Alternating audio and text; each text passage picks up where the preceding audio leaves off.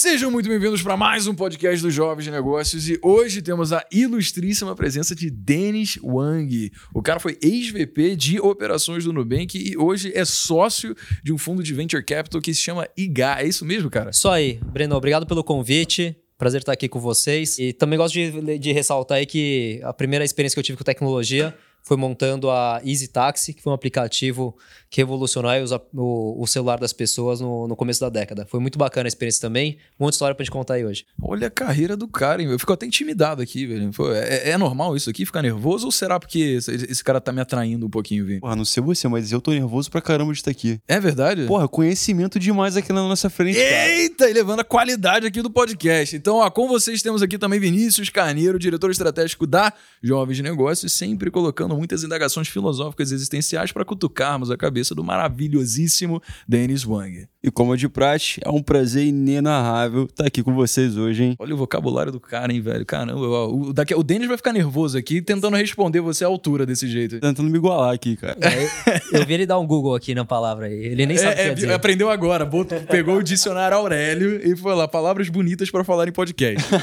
Mas, Denis, vou, deixa eu te perguntar, cara. Vamos para contextualizar a galera. Normalmente aqui, a gente falando muito com é, empreendedores, pessoas que estão começando agora, que estão abrindo negócio. Só que você tem um histórico de bem corporativo, né? Você falou da Easy Taxi, cara, você foi VP de operações do Nubank e foram ambas empresas que começaram, pô, turpeira mesmo, contato é, total assim com o MVP, em fazer coisa nova e eventualmente foram crescendo e ganharam uma estrutura gigantesca, né? Quais são as principais diferenças que você vê com base nessa experiência de viver num mundo corporativo que existe existe hoje para as startups, no momento em que elas eram pequenas mesmo? Cara, acho que na, tanto na Easy quanto no Nubank, é, eu peguei a transição, né? Então a, a Easy, eu sempre conto que a, a primeira experiência minha foi descobrir onde a empresa era.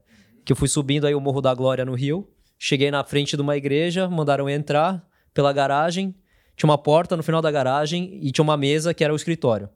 Então, não era nem na garagem. Isso aí era, tava, era easy? Era no fundinho da garagem caramba, da igreja. Cara. A gente estava melhor que o pessoal do Vale, mais escondido ainda. caramba. E, e aí foi uma empresa que em 18 meses a gente estava em, em torno de 25 países, em, em 24 meses em 33 países. Cresceu muito rápido a empresa, a gente captou dinheiro, tinha 1.500 funcionários. Então foi um ciclo bem completo, né, até a venda da empresa em 2017.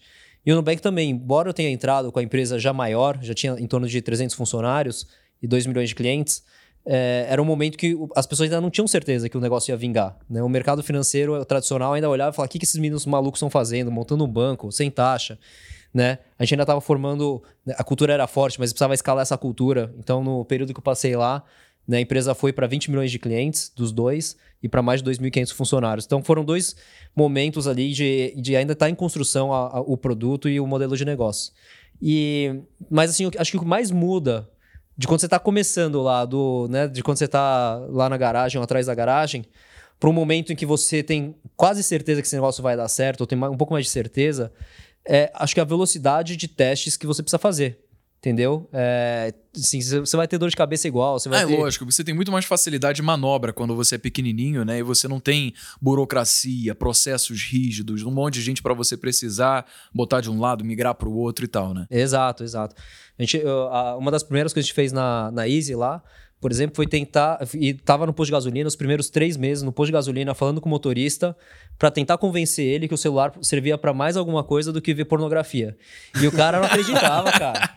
Como é que é isso? Como assim, cara? Ah, porque o, o Thales, no começo, para convencer as pessoas, os, os, motoristas a comprarem o celular, pagar plano de dados, ele, ele falava que era bom para ver pornografia, entendeu? E aí os caras compraram a ideia, começaram a usar o aplicativo só para o Thales conseguir, né, pra galera da Easy Taxi começar a rodar, a validar os seus próprios MVPs. E para o cara comprar o celular tem plano de dados. Aí a gente fala assim: ah, já que você tem o celular, bota o, o aplicativo aí. Mas aí que a gente começou a ver. O primeiro teste que a gente foi fazer era para descobrir como que a gente fazia para todos os taxistas do Rio terem um celular. Né? Então a gente começou tentando alugar o celular pro cara. Aí o que acontecia? O cara pagava o primeiro, sumia com o celular. Né? Aí o cara voltava com o celular quebrado. Falava, ó, oh, se vira aí. E a gente chegou até chegar uma hora que a gente falou: quer saber? Vamos vender vamos achar parceiros para vender, ao invés de ter essa dor de cabeça para a gente. E, então, são, a gente começou de um modelo e em três semanas a gente já estava em outro, descobrindo formas de escalar isso. Então, essa velocidade de, de, execução muda muito. E aí, a grande, o grande desafio é, conforme você vai crescendo, como que você mantém essa cultura de tentativa e erro de testes, né? É, porque tá mais corporativo, tá maior, tem mais gente. Você, como você mantém essa velocidade, mas também medindo melhor o risco, certo? Quando você está no começando, o, o risco é zero. Né? É, quando você está uma empresa maior, você tem alguma coisa a perder, e aí as pessoas. Você tem um risco de quebrar, mas dois, as pessoas começam a ter medo de, de tomar. de testar alguma coisa nova. Cara, que- então, olha só, foram negócios completamente diferentes, né? Você teve aí um aplicativo que era um marketplace, você unia motoristas de táxi com pessoas que estavam querendo esse serviço, e você tinha a estrutura da empresa que gerenciava né, essas operações. E aí depois você foi para o Nubank. Eu te pergunto, cara. Quais são as competências técnicas que você desenvolveu em uma empresa tão característica como a Easy Taxi para depois mudar completamente o modelo de negócios num banco, como uma fintech? Como é que você pode ser aproveitado por essa nova empresa que você foi? Cara, acho que não. o- o- acho que o job description muda muito quando a empresa cresce, né? Até como CEO da Easy, no- como C- co-CEO da Easy no, junto com o Thales, no começo, para quando a gente vendeu a empresa, que estava muito maior, é, acho que mudou. No começo é ti- vai falar com o motorista, depois vai falar com o investidor, depois é, cara, como você monta uma estrutura organizacional, como você vai levantar dinheiro de novo, como que você vende a empresa. Então acho que o que você a, a parte técnica você vai ter que se redescobrindo. E todo mundo numa startup tem que fazer isso, porque a empresa vai crescendo, para você acompanhar a empresa, você vai ter que Crescendo eh, junto. Crescer junto. E junto muito disso, rápido. vai entrando processo, vai entrando burocracia, que tem que ter também para escalar o negócio, né? Não tem jeito. É, o- a burocracia mínima necessária é importante, É, mas o, mínimo é importante de lembrar. E aí, o que, que acho que é, você aprende quando você está numa startup para uma empresa grande é, a- é- é o que tem acontecido hoje com o que a gente chama de transformação digital. Né? Que, que os grandes bancos precisam aprender com o Nubank? que qualquer outra outra empresa tradicional precisa aprender com empresa de tecnologia. Então, são, é é, são as competências é, de comportamento. Tá? Acho, e eu acho que a principal delas é a capacidade de aprender rápido. Entendeu? Como eu falei, tudo está mudando toda hora, toda tecnologia nova, todo dia aqui você aprende alguma coisa nova, certeza. E é isso, então a capacidade de aprender rápido, de tempo estar se provo- sempre se provocando, falar, cara, o que, que é a próxima coisa que eu preciso saber, o que, que vai acontecer daqui a pouco, e como você né, vai estar na frente da mudança, dessa transformação que está rolando, versus sempre, sempre seguindo alguém, alguma tendência. É, com certeza, cara. A gente precisa se adaptar às mudanças das circunstâncias à nossa volta, né? Porque é aquela coisa, a gente não pode ficar parado no sentido de fazendo as mesmas coisas sempre, porque o mundo ao nosso redor ele tá evoluindo. Então, se estagnar e ficar fazendo as mesmas coisas é o mesmo que retroceder, porque tudo à sua volta tá evoluindo, né? Só que vamos tentar deixar um pouco mais elucidativo, então, quais eram as diferenças de que você fazia quando o Easy Taxi atingiu velocidade de cruzeiro versus quando o Nubank atingiu velocidade de cruzeiro. Me conta um pouco do que, era o seu dia a dia lá. Cara, acho que isso não, não mudou muito, tá? Então, a, em ambas empresas, mas olhando mais a fio recente, que era o Nubank, é, acho que a grande coisa que tinha que fazer é, como gestor né, é dar uma visão muito clara pro time de onde a gente quer chegar e quão rápido isso precisa acontecer. Tá né? bom? E Mas, muitas- tipo, com rápido assim, caraca, vamos, porra, dominar o mundo em seis meses. Cara, eu lembro até hoje o feedback que eu recebi falou assim, Denis, eu achava que quando você entrou, eu achava que você era maluco e agora eu entendo. Isso foi uns seis Entendo meses. que você realmente é maluco ou entendo que você Não. tá. Porque uns seis meses logo, logo que eu entrei, eu falei, cara, gente, vocês não estão entendendo. Tinha 2 milhões de clientes. Eu falei assim, cara, a gente precisa se preparar para ser 10 vezes maior. E o pessoal assim, como assim, Denis? Não faz sentido. Não tô ent... Cara, pensa onde a gente vai estar. Se a gente for três, cinco vezes maior em dois anos, né? e, tipo, o que a gente precisa fazer hoje para chegar lá? E o pessoal, cara, você tá viajando, Denis. Mas tava nítido que o Nubank, para mim, Exponencial. ia, ia, ia virar exponencial, porque naquele momento tava um pouco linear ainda. E aí as pessoas, como assim, Denis? O que, que, que você quer dizer com isso? Eu falo, cara, a gente aqui não tem estrutura de governança, então, né, todo mundo, né, é, tinha pouca estrutura de... de- Gestão de- horizontalizada total. Isso, era da bem horizontal. Puta, a gente já tem que começar a formar líder. Porque, né, se o time cresce cinco vezes ali, não dá mais pra. Cara, mas rapidinho, então só pra ter uma ordem de grandeza, você fala de uma empresa com 2 milhões de clientes, né? De cara você já pensa numa mega estrutura megalomaníaca que tem, sei lá, milhares e milhares de funcionários. Quando você entrou no Nubank, quantas pessoas tinham na empresa? Tinha em torno de 350. Caraca, e com 300 pessoas não tinha gestão hierárquica. Não precisava, né? Porque tinham várias áreas. É, acho que tinha dois, dois níveis até chegar no CEO. Era super, super é, Horizontal. horizontal. A gente Que acreditava muito em não ter hierarquia é, por o máximo de tempo possível. Né? Obviamente, a gente sabe que o Google tem, outras empresas grandes de tecnologia têm, mas o quanto mais a gente adiasse, melhor seria. Até que a gente começou a crescer E aí, na hora chegava na hora da avaliação de desempenho, o gestor tinha que fazer a avaliação de desempenho de 200 pessoas, 50 pessoas. Aí ele é, não, acho que a gente precisa né, verticalizar um pouquinho aqui a, a organização. Não, É, entendi. começa a ficar inviável. Uma pessoa só tomar conta de tantas pessoas fazendo trabalhos tão diferentes, não, não dá. É Inviável. só do papel de um louco chamado Dennis Wang, né, Não, cara? aí Então, é é-. Não, eu não, cara. Tipo, todo mundo lá se matava e a gente falou, vamos, cara, vamos botar aí é, né, um pouco mais de liderança, porque senão não vai escalar, a gente não vai conseguir ser 10 vezes maior. Então, acho que, primeiro, né, que a gente estava conversando, é você, você falar para onde a gente vai e quão rápido a gente precisa chegar lá. Então, o, o, o propósito, o objetivo é muito importante. É, Isso daí é a coisa mais importante, seguido de, é, no final do dia, hoje, quando a gente pensa em liderança em empresas de tecnologia, é, em empresas mais modernas, é muito de autonomia e empoderamento. Né? Então o time, né, a molecada aí quer pegar e fazer acontecer, não quer ficar reunião da reunião para provar alguma coisa. Então se você sabe para onde o pessoal tá indo, né, lembra que eu falei a primeira coisa, meu, para onde a gente vai, quão rápido. A segunda coisa é gestão de pessoas, para desenvolver aquela pessoa, para ela conseguir ser boa o suficiente para você dar autonomia para ela, né? Pior coisa é um, um- burro proativo, né? Genial, velho. Então a gente precisa de- ter certeza que a gente as melhores pessoas, elas sabem o que elas têm que fazer, no sentido de capacitá-las para elas conseguirem fazer. E a outra é tirar qualquer bloqueio da frente dela. Puta, ela tá com desde equipamento de trabalho que não funciona, problema em casa, né? É, tá desmotivado por algum motivo, saber lá trabalhar com essa pessoa para Entendi. ela tá no, no potencial máximo dela. Então, você tá me falando que o que você fazia era basicamente eh, ver qual que era um melhor ambiente de trabalho para quem estava ali para conseguir produzir mais, né? Para formar líderes, para formar pessoas que eh, poderiam ter mais confiança para tomar as suas próprias iniciativas, mas ainda assim iam criar um modelo hierárquico eventualmente quando a empresa crescesse. Foi essa a sua contribuição que você viu no negócio, então. É, entre outras coisas, acho que essa é a mais importante que, que, que, que os ouvintes aí podem pensar nos seus negócios, quando estão montando a estrutura, né, crescendo a empresa, que é isso, cara. Como que você trabalha essa cultura de todo mundo estar produzindo para entregar alguma coisa, não trabalhando para fazer uma planilha ou um PowerPoint para alguém lá que, entendeu, numa reunião aprovar. Então, Entendi, cara. E aí eu te faço a mesma pergunta, cara, porque agora você tá é, como sócio do fundo Ingá, né? Venture Capital, você investe em startups, em empresas, você investe em outros negócios para eventualmente poder flipar isso daqui, vender, conseguir ganhar mais dinheiro e fazer isso aqui no repeat. Quais são as competências que você precisa hoje para fazer isso que você talvez tenha tirado, que tenha absorvido através da experiência corporativa que você teve nessas outras empresas? Bom, hoje a, a IGA Ventures ele é um, um fundo que investe em venture capital. A gente investe desde seed, né? Então, um dos primeiros cheques que a empresa recebe, em torno de 500 mil dólares, é, até Series B, né? Que é uma rodada bem maior aí de, sei lá, é, 10, 20 milhões de dólares.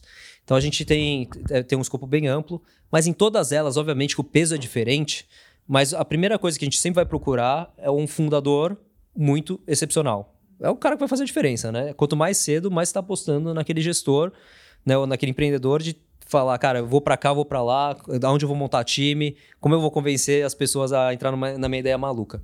Então isso, isso passando, sendo o, né, um dos executivos ali, um do, do- quase um quase, né, um- o primeiro funcionário ali do, da, da Easy, também vendo muito ali do- no, no Bank como que os skill sets você precisa para montar uma equipe, né, o quão grande você precisa ter, de, quanta visão você precisa ter de longo prazo, etc.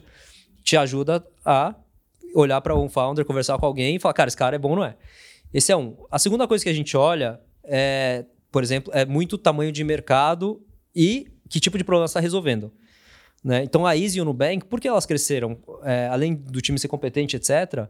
Cara, banco, banco era odiado.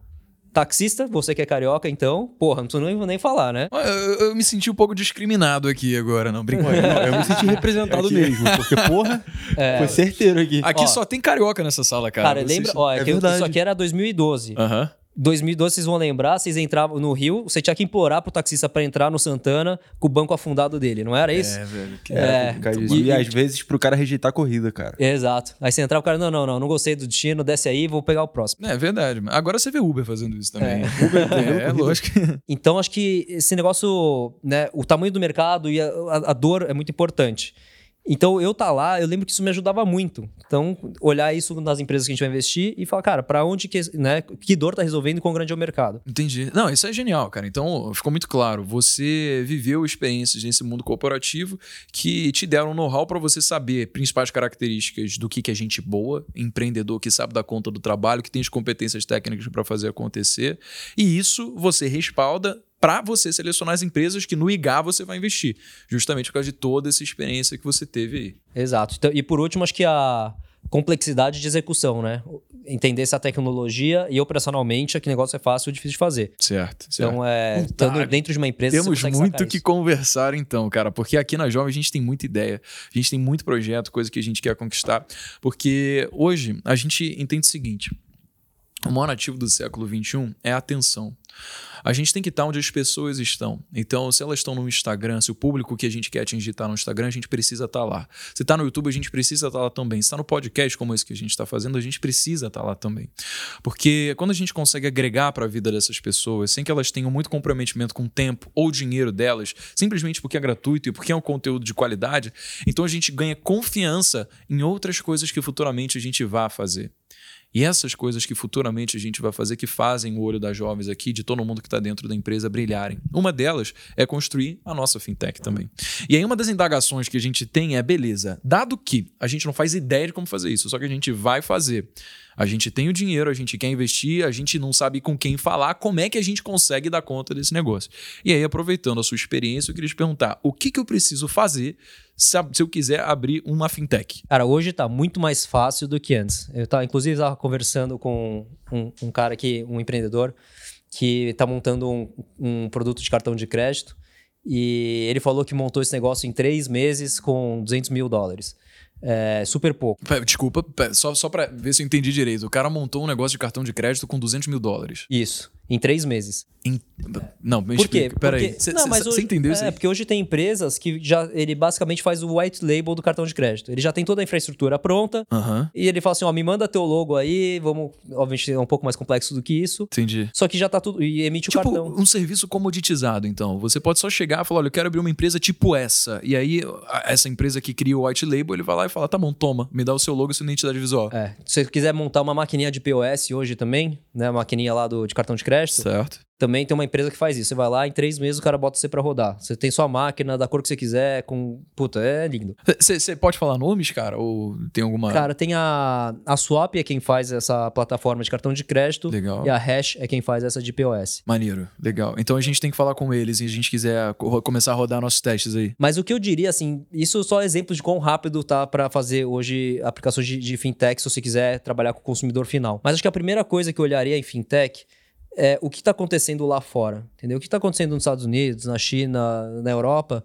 é, Israel também é muito forte, para entender as grandes tendências e ver o que, que, se adapta aqui no Brasil. E por se adapta é regulatoriamente é um risco que dá para tomar, mas dois, qual é a dor do cliente, entendeu? Então, puta, qual que é uma dor do cliente hoje? O cara não tem acesso a crédito, o cara não tem o quê? E aí vai escolher. E aí, na hora de escolher, escolhe o que é grande e o que dói muito. Por quê? Porque vai dar o mesmo trabalho, né? O Jorge Paulo já falava, sonhar grande, sonhar pequeno dá o mesmo trabalho. Então vamos fazer uma coisa grande ali, e aí, se vocês forem. É melhor você ser um cara mediano numa indústria gigante do que ser um cara muito bom numa indústria pequena. As chances de sucesso são, são maiores. Então você vai, é, é olharia lá fora, Outro caminho é conversar com todos os fundos, entender as tendências que eles estão vendo ou que tipo de empresa eles estão procurando. Que legal, cara. E eles então, mesmos podem te dar uma ideia do que fazer. Vamos falar sobre isso então, conversar sobre fundos. No caso, você é sócio do IGA, que é um fundo de venture capital, tá?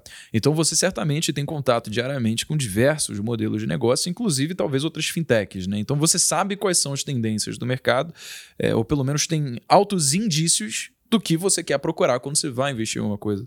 Mas vamos dizer que eu não te conhecesse agora, tá? E vamos colocar isso para pessoas que estão ouvindo a gente e querem entrar em contato com esses gestores, com pessoas que para elas nesse momento são super inalcançáveis. O que, que elas podem fazer para ter a opinião dessas pessoas sobre onde elas devem empreender. Ó, mas eu tenho uma coisa muito importante aqui pra gente tirar do caminho. Eu tô falando para quem tá ouvindo, eu tô falando pro Denis não. O negócio é o seguinte, cara. Dia 31 de dezembro tá chegando e a gente sabe que a maior parte das pessoas espera que miraculosamente o calendário vai flipar e a sua vida vai mudar. Como se pular as sete ondinhas, rezar para não sei quem, como se fazer todas as tradições de ir de branco fosse ditar completamente todo o futuro que ela vai ter aí nesse ano de 2021. Mas o que, que acontece na prática é que as pessoas vêm com uma cabeça muito motivada, muito inspirada para fazer coisa nova acontecer, e aí não dura uma semana, porque elas não mantiveram a consistência nisso, justamente porque elas não conseguiram desenvolver antes os hábitos que fizeram as pessoas conseguirem dar conta do trabalho. Então elas têm milhares de sonhos e coisas que elas querem alcançar, só que elas não se prepararam ainda com os conhecimentos para conseguir dar conta dessas coisas. E é por isso que eu e o time das jovens a gente vai fazer uma parada nova aqui. Dia 6 de janeiro, a gente vai começar o projeto Órbita, que vão ser uma série de oito lives no Instagram, onde a gente vai dar todos os conhecimentos que a gente adquiriu sobre negócios esse ano para criar conteúdo transformador para vocês conseguirem concretizar tudo que vocês vão fazer nesse ano de 2021. Mas tem mais, o negócio é o seguinte, ó. Dia 6 de janeiro começa, vai ser todo dia 9h34 da noite e vai ser lá no meu Instagram, arroba. Todos os dias a gente vai mandar para quem se inscrever no desafio, através do link que eu tô colocando aqui na descrição, PDFs com resumos das aulas, porque a gente sabe que mesmo com quem tá mais motivado, pode ser que tenha dia que as pessoas, por coisa da vida, não consigam comparecer. Eu quero garantir que todo mundo vai poder absorver esse conteúdo, tá? Mas para receber os materiais complementares que a gente vai mandar todos os dias, precisa estar tá inscrito para participar desse projeto, tá? Então o link tá aqui embaixo na descrição. Antes de você voltar a ouvir o podcast, já se inscreve para você não deixar para depois. Você lembra, procrastinação é uma coisa que a gente precisa eliminar se a gente quiser fazer alguma coisa durante 2021. Vamos começar fazendo direito já. Clica aqui embaixo, coloque seu e-mail para garantir que você vai conseguir fazer parte de tudo e ter toda a experiência transformacional que a gente vai dar ao longo desse desafio de oito dias, beleza? Então, ó, eu não tô falando pra qualquer um aqui não, é só para quem tá sério sobre as metas que colocou para si mesmo durante esses próximos 12 meses, tá? Quem realmente quiser aprender como conseguir concretizar todas essas metas, precisa estar tá no desafio que vai começar dia 6 de janeiro, todo dia às 9h34 da noite. Então clica aqui embaixo, tô contando com vocês e vamos voltar para o podcast. Valeu! Cara, acho que eu, eu desde o começo da Easy lá, eu sempre separei tempo para ajudar empreendedores. E o que mais me impressionou é como as pessoas não iam preparadas e não davam valor para o tempo daquela pessoa. Né? Para mim, chegavam assim: ah, não, só vim trocar uma ideia com você. Eu falei, porra, não tem nenhuma pergunta formulada, você não tem. Tipo, podia estar ajudando outra pessoa, podia estar em casa com minha esposa. Então, acho que. É, na época namorada, né? Mas então, o, aqui acho que a, a principal coisa é você pode ir lá, procurar no site, simplesmente mandar um e-mail e torcer ou no meu Instagram ali, torcer para alguém responder. Cara, ou você pode fazer um negócio mais estruturado, achar alguém em comum para apresentar, como foi que a gente se conheceu. Entendeu? Que tem um impacto muito maior né? E você também fala, cara, esse cara realmente está interessado na ajuda versus, né? Então imagina tem, gente, eu recebo pra cacete no Instagram, eu até peço desculpas que eu não respondo, só respondo as caixinhas lá que eu boto, porque aí eu consigo todo, eu te entendo, porque cara. aí dá para ajudar todo mundo de uma vez só. Eu, provavelmente, provavelmente depois desse podcast vai chegar ainda mais gente querendo mandar mensagem aí no, Exato. no Instagram. Mano, fudeu. O cara tem um fundo de venture capital agora. Empreendedores, vamos entubar a caixa de entrada do Dennis Wang. Se você tem uma ideia de negócio inovador, você quer que esse cara incrível, avalie o seu negócio. Denis, o que, que eles precisam fazer? Cara, então, aí acho que tem as caixinhas que eu abro, mas mais importante que isso é realmente achar acesso aos fundos de venture capital. Tá, tá é... te conversando, Vini? O que, que a gente faz aqui, aqui, ó, aqui, ó? E pegar e achar, mandar, pode mandar por e-mail lá do, do, do Venture que é? Capital. É, é, que você é uma pessoa que é, é muito aberta, cara. Você sabe, é, é, você traz essa impressão de, cara, não, falem comigo, eu sou um cara gente boa, eu quero ajudar. E eu acho que isso que é o valor que a gente quer trazer para o mundo, sabe? De tirar esse estigma de que pessoas que são extremamente bem-sucedidas são inalcançáveis, são seres de outro mundo. Porque através da sua humildade, da sua boa vontade de estar aqui sem conhecer, só porque pelo João Vitor a gente pode estreitar laços, você usar do seu tempo, que que eu sei que eu não poderia pagar para você estar tá aqui, proativamente, porque você está junto com a gente na mesma missão comum. Agora, tem pessoas que não têm essa abordagem que eu tive contigo, porque pessoas que não têm audiência, mas elas querem começar. Elas querem, talvez, com perguntas muito valiosas, poder usufruir do seu tempo para saberem o que, que elas precisam fazer.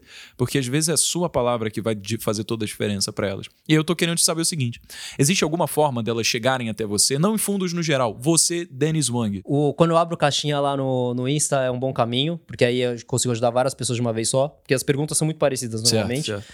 É, também tem o, o, tem o arroba info info.igaventures.com. É, então, são as duas melhores formas de chegar. É, outros canais eu não consigo garantir resposta, porque, cara, aí você sabe como é. É, sem, é LinkedIn, e-mail, essas Fudeu, coisas. É muita assim, coisa que aparece lá. Com eu certeza. tento, mas eu, normalmente não sou muito bom de responder, então eu nem, nem prometo. Todo não, mundo só tem 24, as mesmas 24 horas no dia. E o cara já fica muitas horas ocupados com fundo de investimento. Lógico, então, e, cara. que sobra é difícil de responder não, todo e mundo. com certeza. E sabe, a gente tem que valorizar isso, porque o tempo que você usa empreendendo, né, tocando, usando o seu tempo para tocar essas iniciativas, olha quantas pessoas emprega. Olha quanto valor, através dos serviços desses negócios que você criou e tocou durante bastante tempo, pôde resolver problemas das pessoas que hoje precisam. Cara, eu fui usuário ávido do Nubank. Eu falo eu fui porque é, é o Nubank teve um problema que para mim um pouquinho, né? Posso falar, Denis, aqui? Ou fica sentido? Então... Opinião, é, todo mundo tem a sua, né? Não, é porque às vezes fica aquela coisa de não, não, pô, aqui, sabe, tá, tá no meu peito ainda. Não, pode, ó, pode contar, mas lembra que toda a história tem três verdades, né? É verdade, não, beleza. Mas é, é o seguinte, não, mas é de boa, é de boa, é suave, é o seguinte. É porque o, o Nubank, eu sou perdidamente apaixonado pelo Nubank, cara. Atendimento, pô, até identidade visual, a experiência do usuário, você vê que tudo foi pensado aos mínimos detalhes. E o que aconteceu? Porque a Jovens começou a ganhar tração e, cara, deu tudo certo, a gente começou a embolsar dinheiro e de repente eu vi que o Nubank bloqueava minha conta sempre quando eu ia fazer alguma transferência, tive que fazer algum pagamento, alguma coisa, porque era uma quantidade maior do que aquela que eu tinha histórico, né? Isso estava me dando muito é, dor de cabeça. Porque toda hora eu tinha que ligar, ficar 15 minutos esperando alguém atender, e aí depois tinha que mandar uma foto com o meu RG, fazer um monte de coisa, para que depois pudesse liberar eu fazer a transferência. Mas isso era toda vez. E aí eu fui e falei, cara, vou lá abrir conta no Bradesco mesmo, eles vão me dar um limite bom e, e pronto. Eu fui para bancão, cara. É, e não recomendo isso, tá? Fazendo vídeo, postando no YouTube, eu falo, cara, você tem que ter facilitação quando você vai fazer transação financeira. O Nubank é a melhor forma de você conseguir fazer isso, eu acho. Já fui atrás do Nubank várias vezes fazer parceria. Inclusive, ó, Nubank, se você estiver ouvindo, paga nós. Então poderíamos começar essa conversa futuramente aí. Mas tem que resolver essa questãozinha do limite, né? Porque isso aqui é um, um queima-filme. Cara, isso aí, na verdade, é pela segurança. Você, você mesmo falou, né? Você saiu do seu comportamento padrão.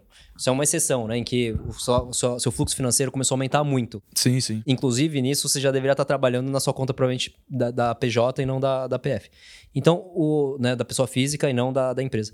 Quer dizer, da empresa e não da pessoa física. Entendi, sim. E o, então, mas acho que é por uma questão de segurança. É, inclusive, é, a gente. Eu tive uma, uma experiência pessoal também, em que um, um, amigo caiu no golpe lá do, do WhatsApp. E, cara, o Nubank. Ah, ele já também. Caiu, e caiu comigo ainda. É, Ligaram para ele falando que era da minha assessoria e tal. Enfim. Bom, pelo menos você sabe que ele é teu amigo, né? É. Porque ele depositou. ele depositou, cara. É, sim, ele confiou, ele confiou e falou, cara, vou mandar dinheiro pro meu amigo. Pena que não era a tua conta.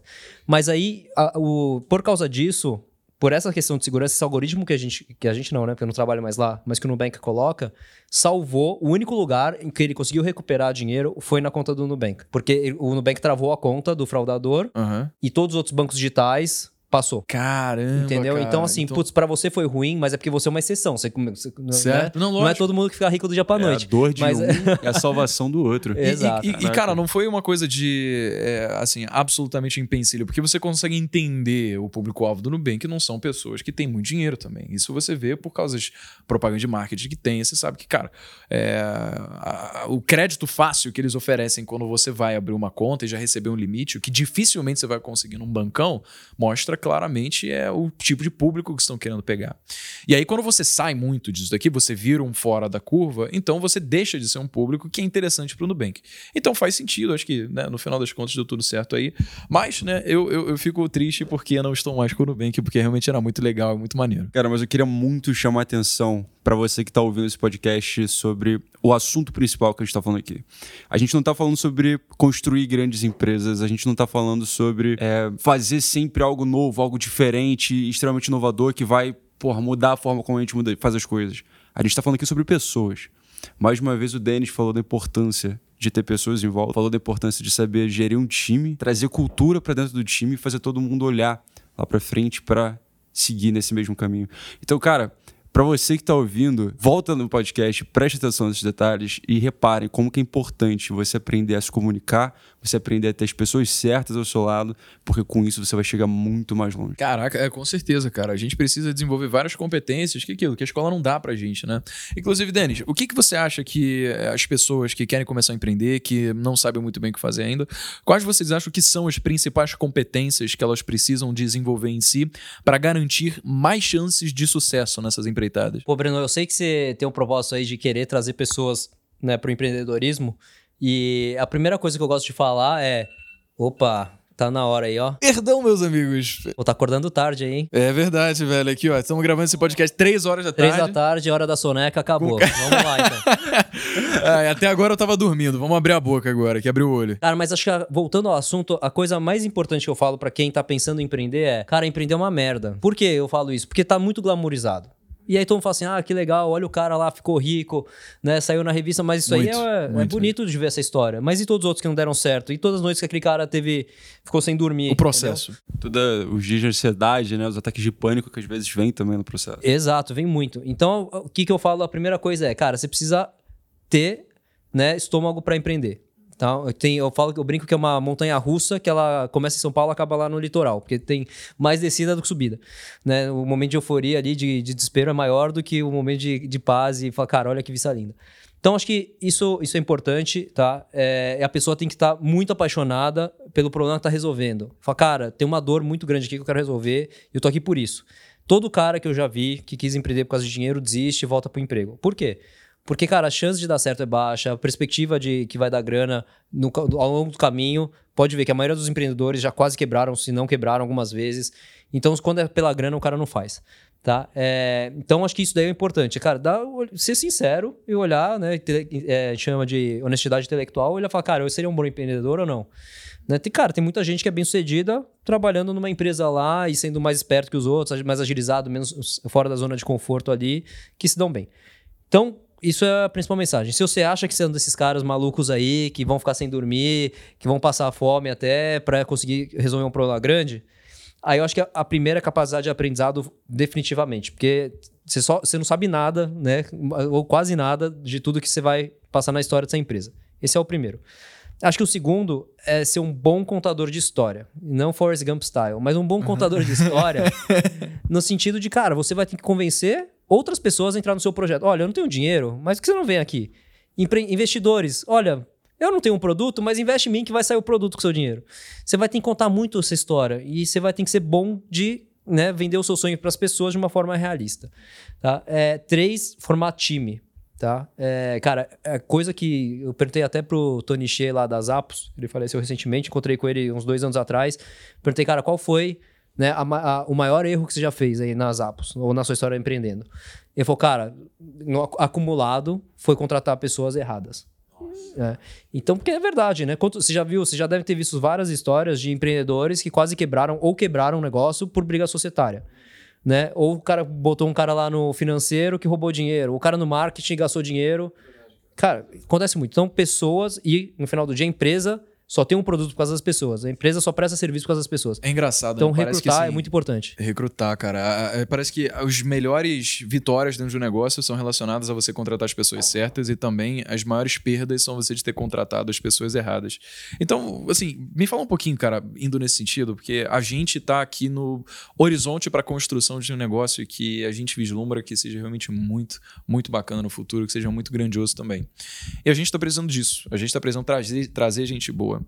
Como é que você, no Nubank, no Easy Taxi, como é que você hoje no fundo de investimentos, você consegue dizer se uma pessoa que está chegando a você quer pegar um emprego, quer trabalhar junto contigo, é de fato qualificada ou que você quer ter essa pessoa junto de você? Cara, acho que tem uma composição de coisas. é, e que isso daí virou um. Cara, o, processo, é, o mais importante é quando você vai contratar alguém, é igual vendas. Todo mundo acha que é vendedor, todo mundo acha que sabe contratar alguém. Aí o cara vai lá, vai ficar no, no bate, né? Vai bate porta a porta, uma hora ele vende. Mas, cara, isso aqui é igual funil de vendas. Cara, vamos gerar lead, qualificar lead, mensurar para ver se a gente tá. que tipo de cliente está convertendo ou não, melhorar o processo, ter um discurso alinhado, otimizar o discurso toda vez, etc. Então é um processo. Então você precisa tratar isso como uma coisa, processo, processo seletivo, como né, é uma coisa científica e não, oh, peraí, entrevisto, pô, fui com a cara dele. Então esse é o principal. E quando você for fazer isso, acho que tem quatro coisas legais, acho que são quatro, não sei, mas é coisas legais de ver. A primeira é a motivação do cara. O cara tá entrando lá na empresa porque a startup tá na moda, porque a empresa que você tá tá na moda. Isso acontece muito, né? Ou puta, porque eu quero ficar rico aqui porque eu tô vendo um IPO chegando. Entendeu? Não é assim esse cara que você quer. Você quer o cara que fala assim, cara, eu quero estar numa empresa de comunicação, eu quero estar ajudando os próximos empreendedores, eu quero estar né, é, pensando numa holding que vai montar todos, esses produtos legais. Eu quero especialmente resolver essa dor que você está trabalhando. Tá? Então, na EasyTax, as primeiras pessoas que entravam era um monte de gente da Poli, da GV. A gente, cara, o que esses malucos estão fazendo aqui? Ninguém sabe nem usar aplicativo. Como que eles né, toparam essa ideia maluca? E a gente foi, perguntava para eles, e eles falavam, cara, porque São Paulo vai travar se a gente não resolver a mobilidade urbana. Entendeu? Cara, já, o outro falava assim, cara, eu já andei de táxi e foi uma merda a experiência. Ou todo mundo vai viajar, qual a primeira coisa que acontece? Ser roubado pelo motorista, né? O cara vai te dar um rolê, não sei o quê. Então, todo mundo tinha algum motivo pelo qual ele queria melhorar a mobilidade urbana. No Nubank, a mesma coisa. Cara, taxa, ficar na fila de banco, ter que ir no banco, né? Então, todo mundo já teve uma história ruim com o banco. Então, essas pessoas foram as melhores contratações que tinham. Isso acaba já dando um fit cultural no momento da contratação, Absurdo, né? absurdo. É, isso aí também te impede de tomar decisões erradas. Uma hora você vai falar assim, ah, puta, vamos né, fazer isso aqui que é melhor para a empresa. Falo, cara, mas não é para isso que a gente está aqui. Né? Então, às vezes é importante para a sobre sobrevivência da empresa maximizar um pouco mais o resultado do que a experiência. Tem que ter um balanço. Legal. Né? Mas pelo menos você tem o debate. Tá bom. E aí vamos lá. A, a, empresa vai crescendo. Vocês têm algumas tarefas pontuais que precisam ser cumpridas, né? Competências técnicas específicas. Como é que você encontra essas pessoas? Você vai no LinkedIn, você manda e-mail, você, sei lá, fala com o Headhunter? Qual que é a ideia? Primeiro, a motivação, propósito ali, se o cara tá alinhado com você. O segundo são competências técnicas. E aí depende muito do estágio da, da empresa. Tá? E a gente acho que tem algumas formas de olhar isso. A primeira é o histórico da pessoa. A pessoa precisa ter uma história para te contar. Se ele é estagiário, e é um estagiário, o que, que você fez na vida? Nada. Pô, já te conta alguma coisa desse cara, concorda? Pô, aquele estágio, é, né? O cara tá no primeiro. tá na faculdade, primeiro estágio, mas, puta, o cara foi. Né, era, meu, o cara era, meu, Desde videogame, o cara fala, eu gosto desse negócio, eu vou ser bom nisso. Ou, meu, tênis, o xadrez, o que você quiser. Não, cara, você tem uma coisa pra contar. O cara gostava de farra. Era o cara, o, o cara que, meu, comandava a balada. Alguma, mas cara tem história. comandava a balada, olha. Ele camarote. o Matheus tá olhando assim falando, rapaz. E, entreguei a idade aqui, né? Entreguei, não, entreguei a idade, isso sim. Mas aí acho que tem a. a isso é importante, você tá, o, o track record. Puta, eu vou contratar um cara mais sênior. O cara vai. Uma empresa que já tá com 100, 200 funcionários, o cara vai ser o diretor de marketing. Puta, aí o track record não é mais o que ele fez na, na balada. Aí sim, cara, o que, que você fez recentemente. Certo. E aqui o importante, a pegadinha, a grande sacada é você não pegar o cara porque ele fala que ele fez. Porque se você somar todos os CVs do mundo, a economia era para ser 10 vezes maior. Uhum. Concorda? Todo mundo fez muito mais do que é fez. Verdade, cara. Vende que fez muito mais do que fez.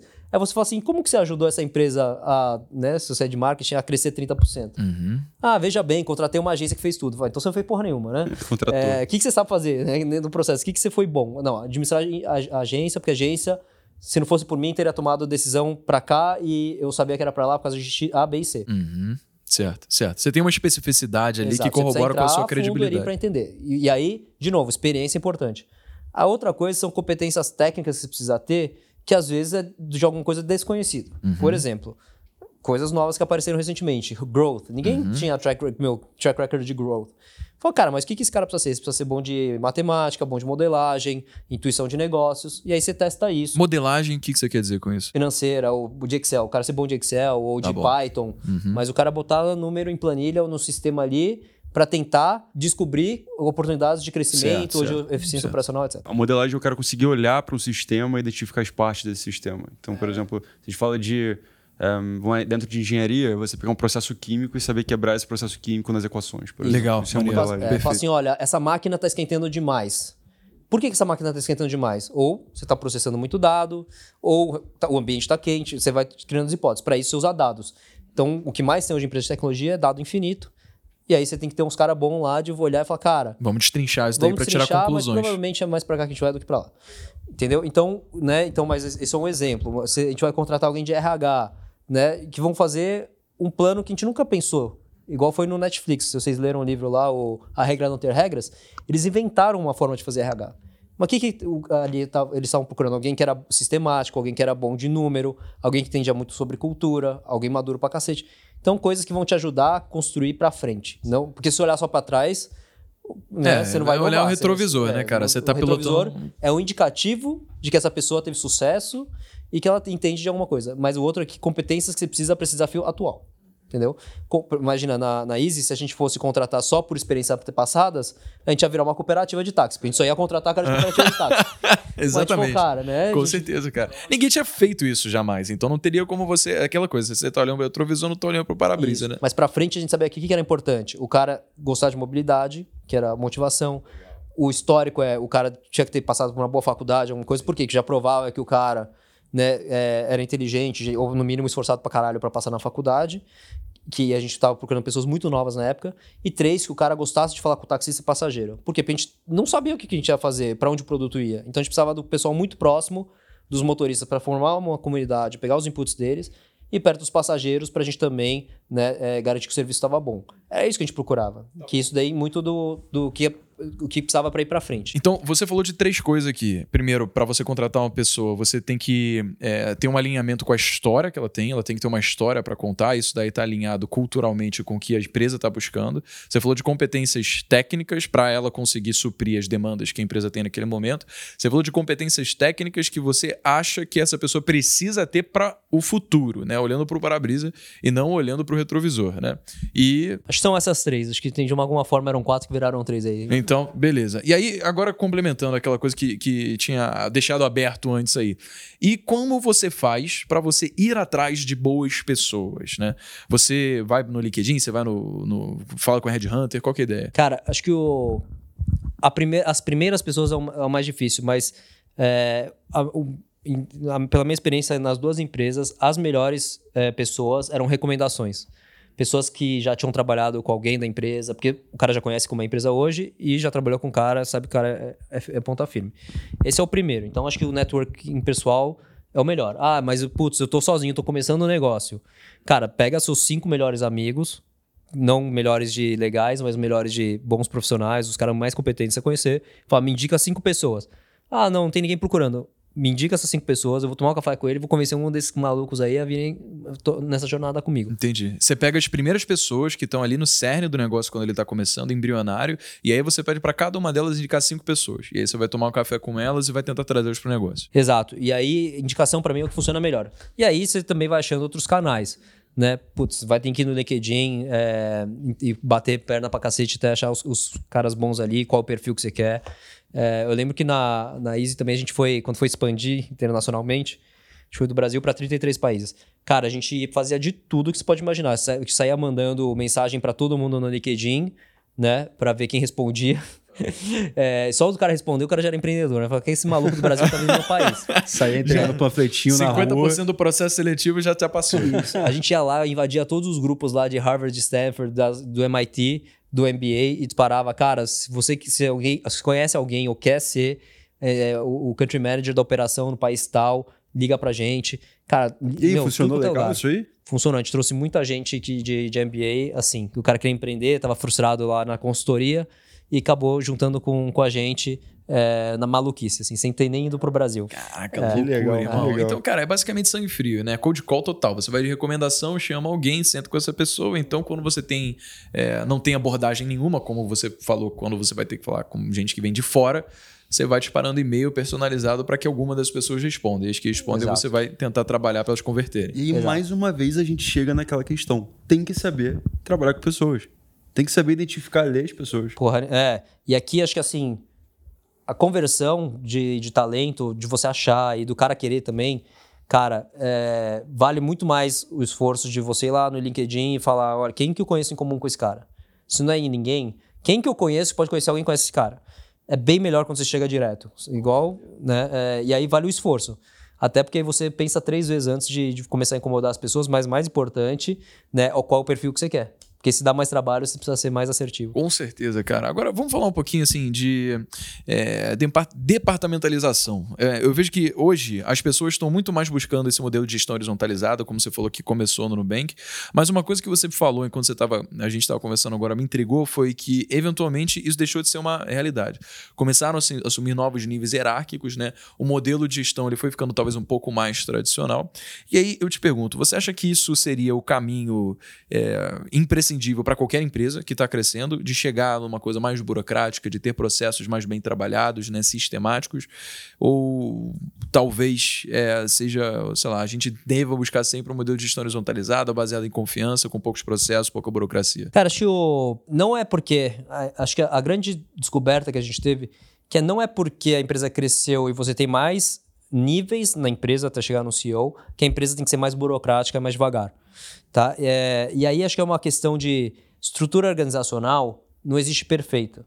Mas você tem que sempre tentar né, tá no, no, e é ajustando o modelo para que funcione para aquele momento. Então, quando a gente era pequeno, qualquer empresa é pequena, meu, Ajusta mais horizontal hora, pequeno. Começou a crescer, vê quantos níveis precisa ter, ou se é que precisa ter. Não precisa ter em todas as áreas, às vezes é uma área, às vezes é outra.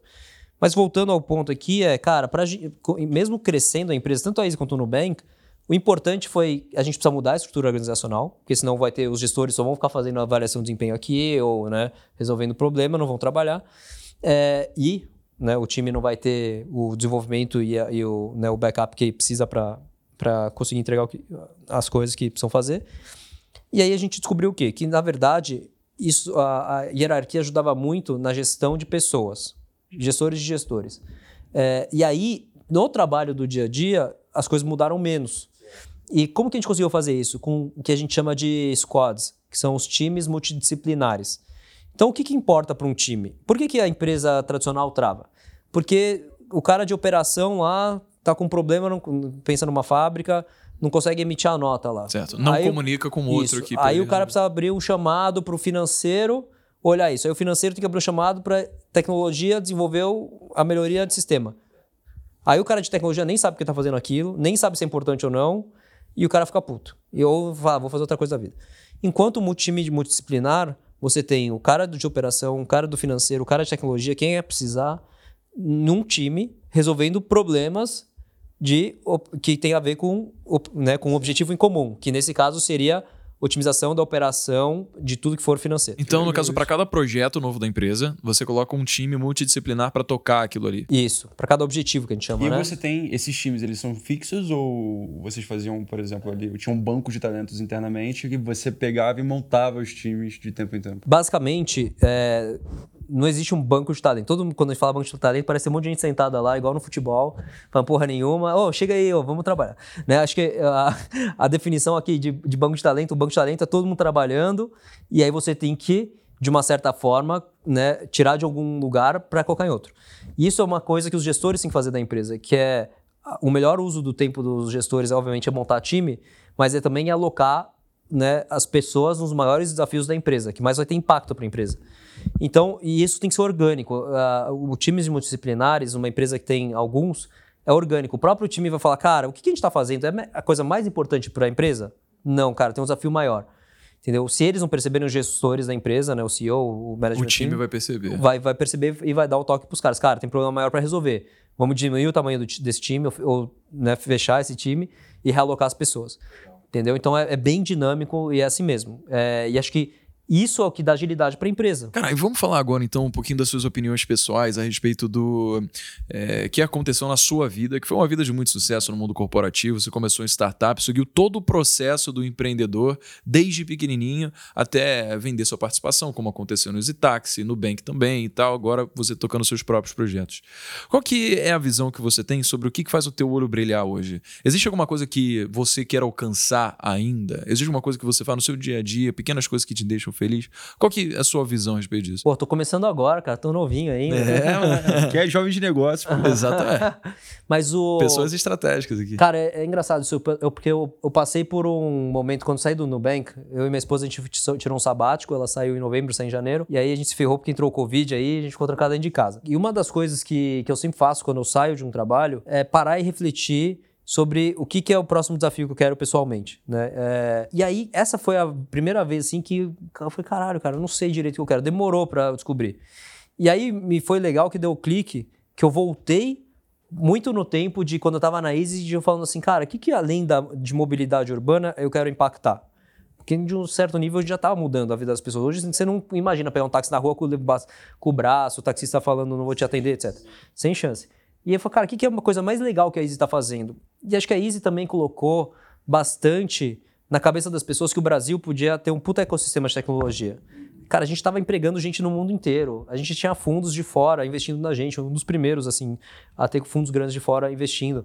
Então a gente olhou para mim e falou, cara, é muito tesão de eu poder contribuir para o ecossistema de startups do Brasil. É, América Latina, mas Brasil, obviamente, está mais próximo do, do coração. É, e aí, puta, Venture Capital casou muito bem, entendeu? Porque eu falei, cara, eu já, eu já tô ajudando vários empreendedores, eu tenho uma experiência aqui que pode ajudar muita gente, já ter montado, é, ajudado a montar dois negócios. E, cara, é isso. Então, aí acabei indo para Venture Capital, para além do dinheiro, que é importante também, né, contribuir para o desenvolvimento, para ajudar o founder a evoluir nessa jornada dele aí e ajudar no que precisar na com empresa. Com certeza. Então você considera que é uma parada bem smart money que você faz, né? Você tem investimento, bem com todo o know-how, toda a sua experiência, todas as formas estratégicas que você pode agregar para aquele negócio.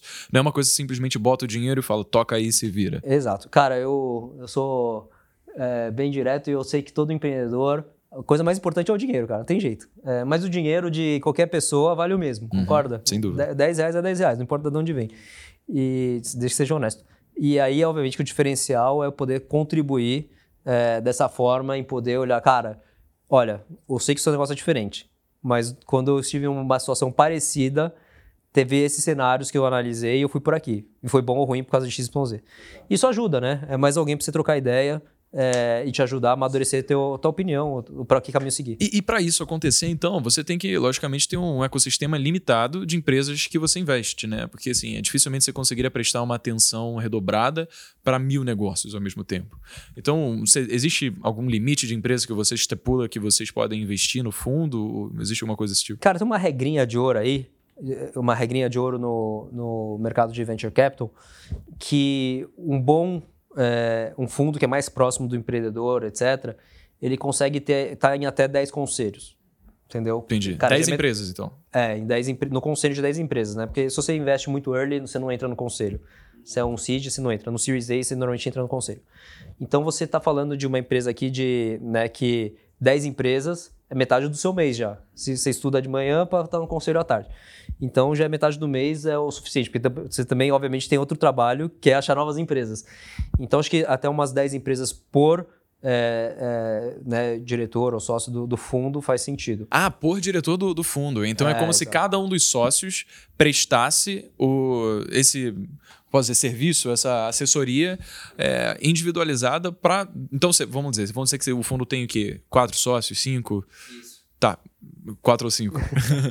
Na verdade, tem seis. Tá bom, tem seis. Então são 60 empresas que vocês podem se colocar ali de limite para investir, porque cada um dos sócios ele vai poder prestar essa assessoria personalizada para ela. É, e o fundo atual, a gente está com, com um fundo novo, é, a gente a ideia é ali de 15 a 25 empresas no, no portfólio. Entendi. Porque, obviamente, tem troca entre os sócios para determinadas circunstâncias também. É porque você tem que levantar outro fundo, né? Você acaba de investir, você levanta o outro. Então, você, né, você 50, 60 empresas né, de vários fundos. Os caras não param. É não, um não para. atrás do Vai, outro. É, a roda não para de gerar, cara. Agora, o, o Denis, fala o seguinte, cara. Como a sinceridade que você conseguir invocar, o que, que é que te faz feliz, mano? Cara, eu sou um cara muito simples, bicho. É, o que eu mais gosto é de estar com a família ali, saber que eu posso. Você tem filho? Dois. É, um de cinco, um de quatro. Que é prover para eles, estar com eles, ver eles crescerem aí. Putz, é, sou mega simples. Não, não, você tá vendo que eu tô vestido, eu tô de shorts moletom, não tenho, né, não tenho o relógio. É, cara, tô com tênis de correr aí, super susto, não tenho nem carro. O negócio é a família ali. Acho que isso aí que importa. E essa aqui é a, acho que é a beleza, né, cara? Porque acho que depois que você chega é, onde você chegou, a perspectiva do que você tem da sua vida talvez acabe mudando. Né? Pelo menos comigo foi assim. Eu vou eu talvez invadir um pouco do seu espaço para influir que foi também. Que o que você tem de valor na sua vida acaba sendo as coisas que você hoje percebe que são de graça. Que é isso, né? É você passar valor com seu, tempo com a sua família, para você poder ver seus filhos crescerem, são coisas que, sabe, independentemente de você ter conquistado o mundo ou não, você vai querer fazer, né, do mesmo jeito. Não vai interferir nas roupas que você gosta de usar, nas coisas que você gosta de fazer, simplesmente assumiu que você foi sincero em dizer para si mesmo o que, é que te faz é, se sentir uma pessoa bem-sucedida. Né? Cara, acho é, isso é o. Acho que é o, o, o que eu mais prezo, né? E, mas acho que também, obviamente, que é, você ter uma família saudável, que está né, trilhando pela felicidade, que seja o caminho que elas quiserem, é, é o mais legal. E, mas, obviamente, que também você precisa né, ser um exemplo para essas crianças. Eu penso muito nisso. E aí acho que entra a parte profissional, que é, cara, você precisa ter uma vida profissional também para a criança olhar e ter uma boa referência. E, e aí eu acho que. Que legal. Nossa, é, e para mim aí, tipo, você tá não em exposição, mas você tá numa empresa que você consegue ter impacto. Nossa, até desafinei aqui. Uma empresa que pode ter impacto é legal, entendeu? E acho que a, a, a IGA e todas as empresas que eu passei, elas têm um impacto. Elas estão gerando emprego. Você vira uma fonte de inspiração, né? É, Esse, exato. Essa é a chave. É, tem até onde eu conheci o, o, o João Vitor, que é lá no Gestão 4.0, eu ajudo bastante. Nesse, é muito parecido com esse papo que a gente está tendo, com empreendedores ou empresários que querem virar uma ter essa gestão mais moderna. Eu sou um mentor lá. Aí todo mundo fala, porra, por que você passa o fim de semana fazendo isso, não sei o quê? Fala, cara, eu estou ajudando pessoas que vão gerar emprego. Entendeu? Eu estou ajudando empresas que vão estar com um produto que vai ajudar a população. E, e, esse, e, esse, inclusive, é o trabalho de um bom gestor. É ser o multiplicador. E isso mostra, cara, que você legitimamente está fazendo de coração. Eu imagino que você, de longe, não tenha sido pago quanto que você, talvez, uma outra pessoa, um terceiro, pagaria para ter esse serviço de consultoria, né? Porque você é uma pessoa que faz da sua missão poder fomentar esse ecossistema de empreendedorismo, de ajudar outras pessoas. É exatamente o que você está fazendo aqui, cara. Como falei no começo do podcast, é absolutamente gratuito, porque mostra que a sua missão é essa. E eu fico muito feliz em poder compartilhar o tempo com gente que pensa parecido, sabe? Que tem essa missão também, porque a gente vê que as reais demandas da sociedade hoje voltam para o mesmo porquê que é de abrir empresas para você conseguir absorver toda essa demanda de pessoas que se dedicam tanto nas faculdades para depois conseguirem bons empregos, né? E é, saber que existem pessoas como você que estão alocando o seu tempo para isso, é maravilhoso. Mas então, antes da gente Mas fechar acho que aqui... assim, ó, é importante falar também que não tem demagogia aqui, né? É, a parte financeira é sempre importante. E para mim, por quê? Porque ela mede o sucesso no sentido não, puta, sou mais rico menos que o outro, mas se você está criando um negócio que está tendo impacto, alguém deveria estar disposto a pagar por isso, certo? E aí você deveria, nem que seja doação, se você está numa ONG. E aí você, com esse dinheiro, sim, você obviamente tem que retornar isso para né, os seus acionistas, né, para sua família, quem que seja. Então, acho que é, é, é, uma medida importante de se ter nos negócios. É, eu não acredito de pessoas que falam, ah, eu só ajudo por ajudar. Aí você já sabe que tem alguma outra coisa que o cara quer. Seja poder, é, né, é, exposição, o que é que seja. Mas é. É, cara, eu acho que é parada de interesse, né? Aquele negócio de, ah, eu sou interesseiro. Eu acho que é a arte de você ser interessante. Se você sabe que você pode agregar para alguma pessoa para fazer é, estreitamento de laços e no futuro vocês poderem ser pessoas que, pô, vão sair para tomar um chopp e ter um bom momento com isso, então faz, cara, ajuda, sabe? A gente não precisa precisa ficar aquele pensamento mesquinho de não, eu só vou entregar depois que eu cobrar.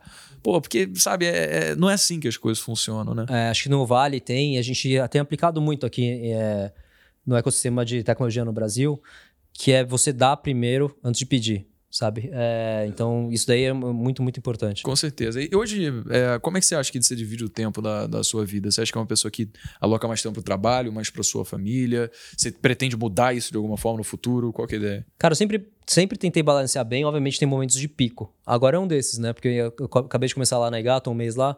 Então tem uma curva de aprendizado, né? Acho que você precisa se, sempre que você entra num lugar, você precisa se provar. É, né? Então acho que tem, tem esse momento aí de, de pico de trabalho. É, tá bem insano aí, tipo, trabalhando no fim de semana, trabalhando até tarde todo dia, vendo um pouco as crianças mas obviamente aí com, com o tempo achar o, o equilíbrio. Pô, então vamos levar uma galera aí para fazer pitch para H investir, cara. Como é que eles podem encontrar os é, entrar em contato e, e, poder fazer um pitch de vendas aí para vocês? Chama, é, o melhor jeito é pelo info@igaventures.com, tá? É, e, e aí ali a gente dá uma olhada. Se por acaso você conhece alguém, conhece alguém, sempre dá mais atenção, né, chegar por outro caminho do que por uma lista ali é, em que pinga um monte de empresas, né? Entendi, cara. Então ó, vamos para a parte que as pessoas mais estavam esperando. Como é que as pessoas conseguem ver o seu rostinho bonito, ouvir a sua voz falando sobre coisas tão importantes aí sobre a vida, cara? Cara, acho que esse podcast aí, bota aí para rodar na turma, passa para frente. Isso aí, mano. E, mas, mas fala se, de redes sociais, é. pontos de contato que eles podem ver mais você. Mas se quiserem ver essa cara feia aqui, tem o arroba Wengs, é W-U-E, N de navio, G S de sapo. Vai estar tá na descrição aqui embaixo o link direto também para facilitar. Olha, não se assusta não, você vai chegar lá, vai entrar, vai ver uma cara de novinho, é ele mesmo, tá? Isso, exatamente. Parece, cara, porra, tem uma, parecem 18 anos de idade ali, é o cara. é o cosmético, o cosmético tá, tá ajudando aí. Mas é, esse daí acho que é o melhor caminho aí, tem LinkedIn também, mas sou menos ativo lá. Então, que tá como Wangs ou Dennis Wang? Tá como Dennis Wang com dois N's. Tá bom, beleza. Então, gente, foi um prazer enorme despender esse tempo convosco. Denis, muito obrigado por ter comparecido aqui. Cara, foi engrandecedor demais, assim como a plateia aqui que tá assistindo também com certeza achou. Fico muito honrado em poder compartilhar esse tempo contigo e até o próximo podcast. Pessoal, obrigado aí pelo convite, foi ótimo. Obrigadão mesmo. Valeu.